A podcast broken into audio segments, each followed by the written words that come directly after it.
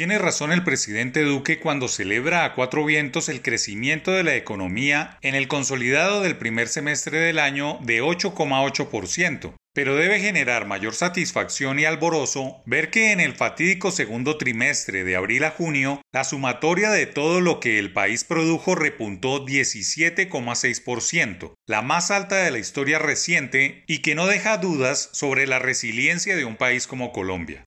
Los apocalípticos argumentarán que tal crecimiento se debe a que el año pasado, por la misma fecha, se cayó en terreno negativo de 15,17%, un argumento válido de comparación técnica usual en estas discusiones que se zanja diciendo que lo importante es la tendencia de crecimiento y que peor hubiese sido quedarse varados en terreno negativo, como muchos esperaban, por el impacto de los bloqueos y el vandalismo que sumió al país en la desesperanza de la que se recupera tras los largos periodos de cuarentena.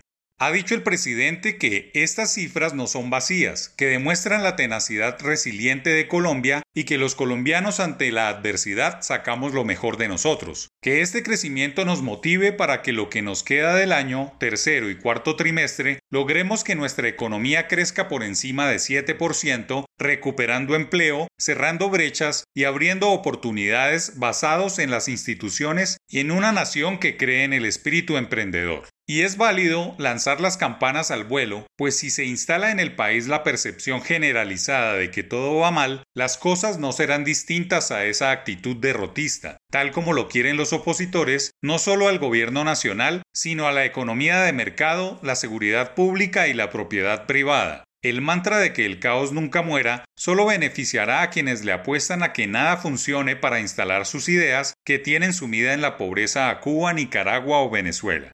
Junio fue un mes excelente con crecimiento de 14,5%, cifra que ayudó a recuperar los bajos números de mayo, cuando el vandalismo y los bloqueos golpearon a la economía resucitando los malos presagios. No obstante, las afectaciones del violento paro determinaron el crecimiento intertrimestral. Si se compara el segundo trimestre con el primero, hubo una contracción de 2,4%. Lo más importante es que todos los sectores de la economía estuvieron en terreno positivo, liderados en su orden por comercio, manufacturas, entretenimiento, turismo y recreación.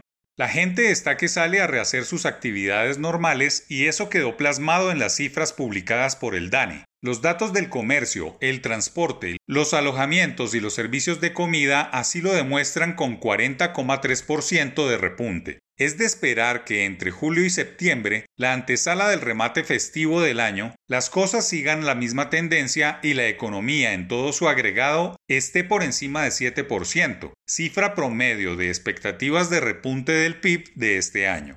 Ahora bien, el PIB como termómetro de la economía es criticado y dirán que eso no lo siente el ciudadano del común. Es más, los mismos dirán que crecimiento sin empleo no es bueno. Ambas posiciones pueden ser válidas. El punto es que no es sino salir a la calle para mirar de nuevo la actividad que tardará en consolidarse y en alcanzar los niveles de prepandemia.